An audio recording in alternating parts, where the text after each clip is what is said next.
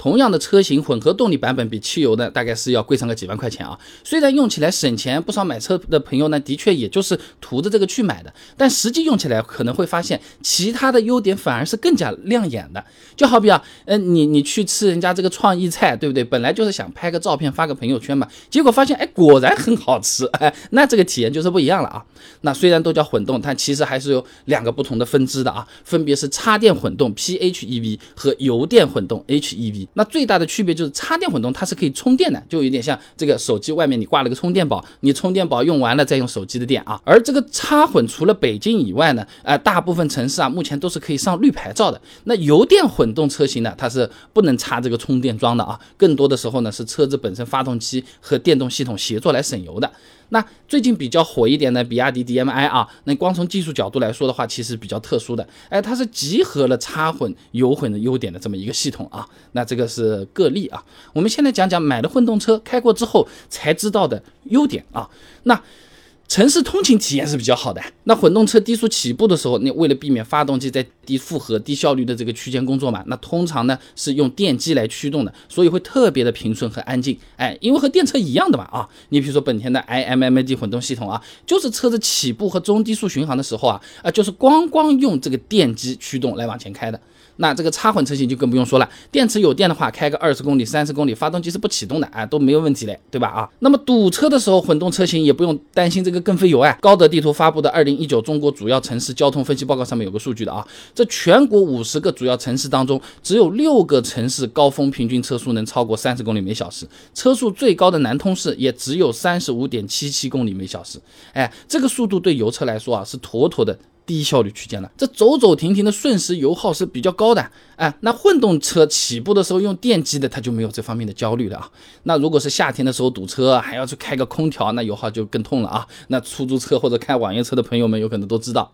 那混动车哎就可以一直是用电机来制冷，哎，即使是油电混动车型啊，哎，这电池比较小，哎，也只要偶尔让发动机运转个三四分钟，把这个电池充充满，又可以休息了啊。所以说，不管是插混还是油混车型，油耗上的成本都会比同车系的燃油版省下不少啊。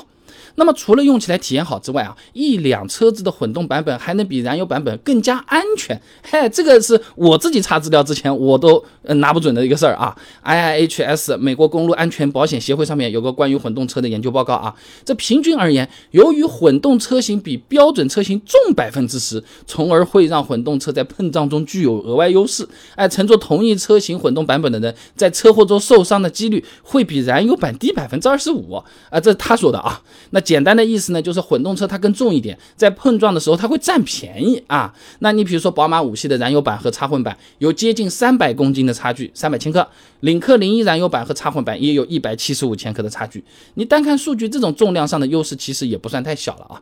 那体验是挺好啊，怎么可能会没有缺点，对吧？你比如说啊，那插混车型买的时候就更贵嘛。举个例子啊，宝马五系豪华套装裸车价四十万左右，而五系。这个插混豪华套装裸车价五十万了，多出十万块钱。你就算省掉绿牌，哎，这个购置税啊什么的，你你你混动的版本还是贵了五六万的啊。那除了买的时候贵，卖车的时候，这插混车型的保值率反而是更低的。哎，因为它的这个电池质保是只对首任车主有效的。大多数品牌来说啊，那根据某车之家的保值率数据来看啊，这燃油版五系三年保值率呢是百分之七十六点零三，插混版五系三年保值率呢只有百分之五十二点六。六一了，燃油版领克零二三年保值率六十二点一四，哎，插混版领克零二三年保值率五十点二四。所以说啊，买了插混车型，多用几年，多省点钱再去卖，它有可能还算是回点点本啊。那么对于油混车啊，虽然保值率上没有插混车型这么低啊，但它也有它其他尴尬的地方。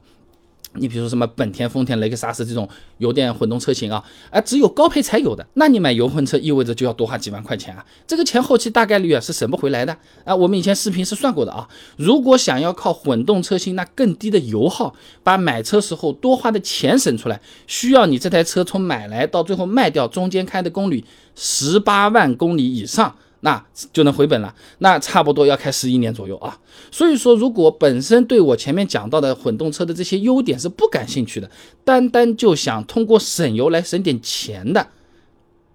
直接买油的不一定是不好的选择哦。啊，总的来讲，混动车的优点呢，都比较适合城市通勤。如果确实和我们的需求相吻合，那么多加上几万上个混动版本，体验是更好，而且是有惊喜，更值得啊。